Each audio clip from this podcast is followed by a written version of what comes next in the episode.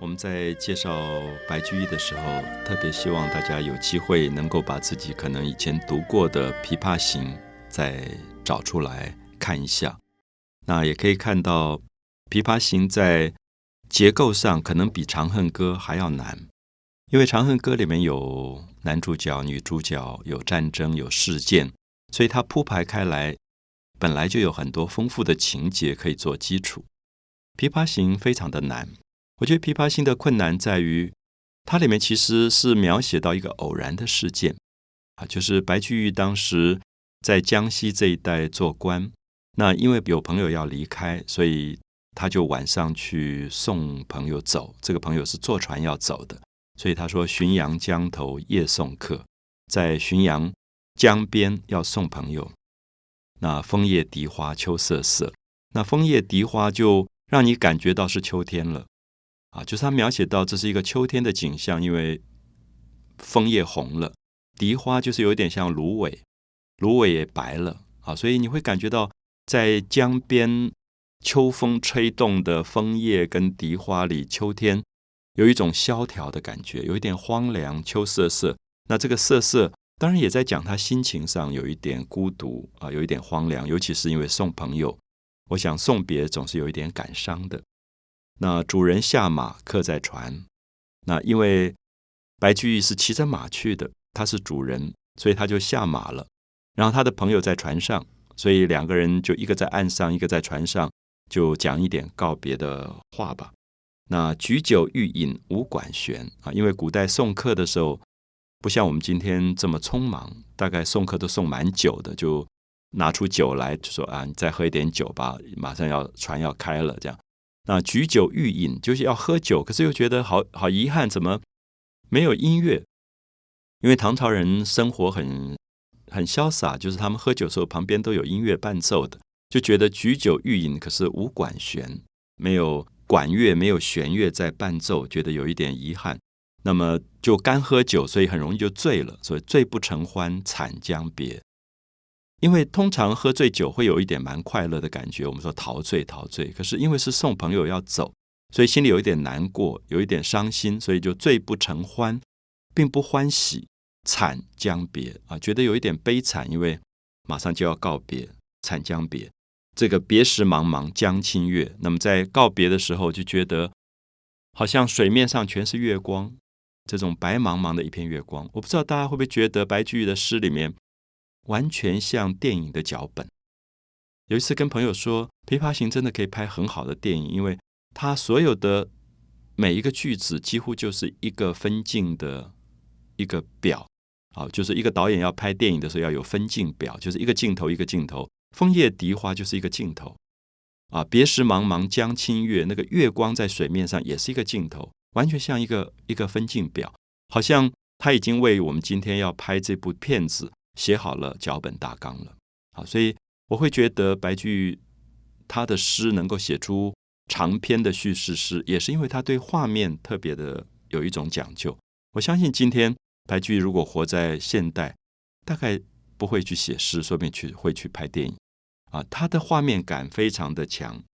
那么他讲到别时茫茫江清月，忽然就从视觉转到听觉，忽闻水上琵琶声。忽然听到有琵琶的声音从水面上传来，那他因为在跟朋友送别，在喝酒，觉得很遗憾没有音乐。忽然听到琵琶就很高兴，觉得哎，怎么有人在弹琵琶？那主人忘归客不发，其实已经要告别了，他应该要回家了。送朋友没有一直送不走的，那朋友也应该要出发了。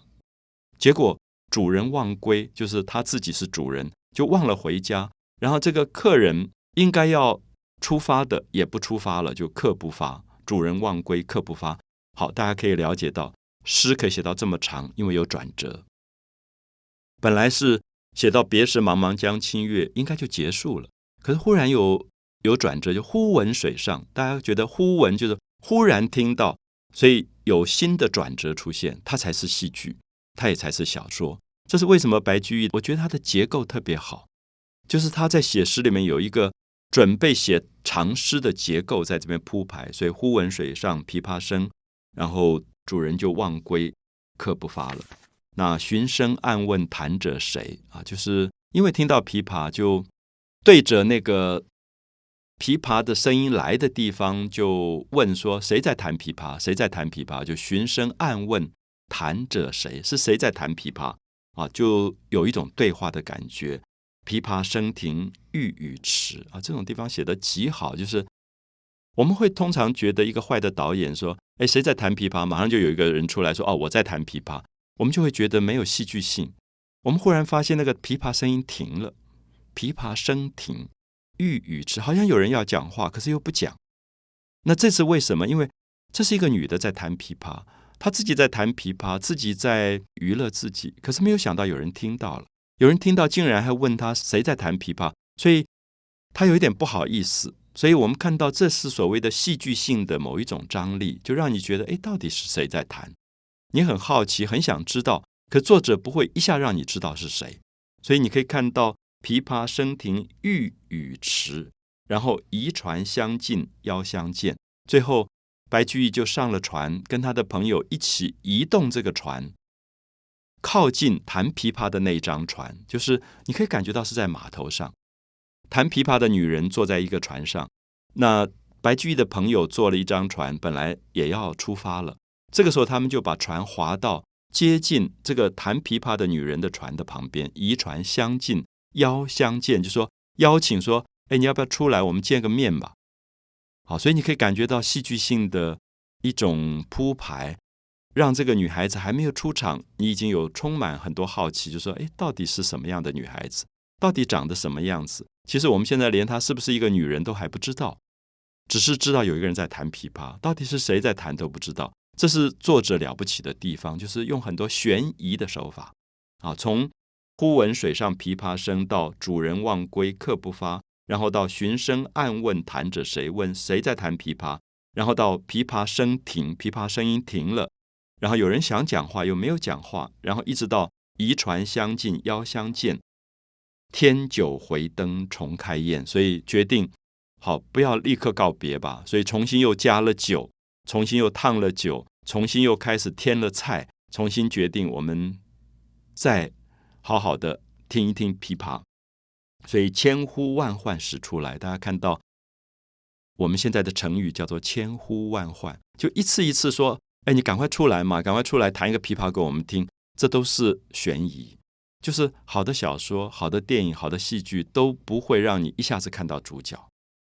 如果那个主角一下跑出来，你一点感觉都没有了。千呼万唤，要一次一次的叫，他最后才出来。那个一出场，你就觉得哇，好棒，很惊人，因为你有期待啊，有等待。所以这就是一个好的诗人，他在铺排他的诗句，千呼万唤。使出来，犹抱琵琶半遮面，一直到出来，你还没看清楚他到底长什么样子，因为他把琵琶挡着他的脸啊。犹抱琵琶半遮面，所以我们现在常常说犹抱琵琶，都在形容人出场的那种幽微的感觉。好，所以我想《琵琶行》一开始你就感觉到这是一个了不起的诗人，了不起的一个电影导演啊，他可以把画面一层一层让你带到。一个事件的中心，去感觉那个事件的发生。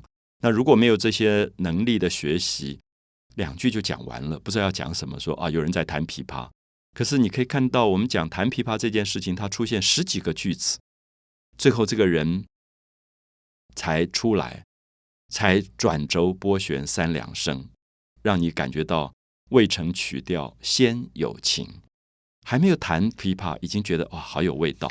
好有味道的感觉，这是了不起的白居易的一种描述事件的手法。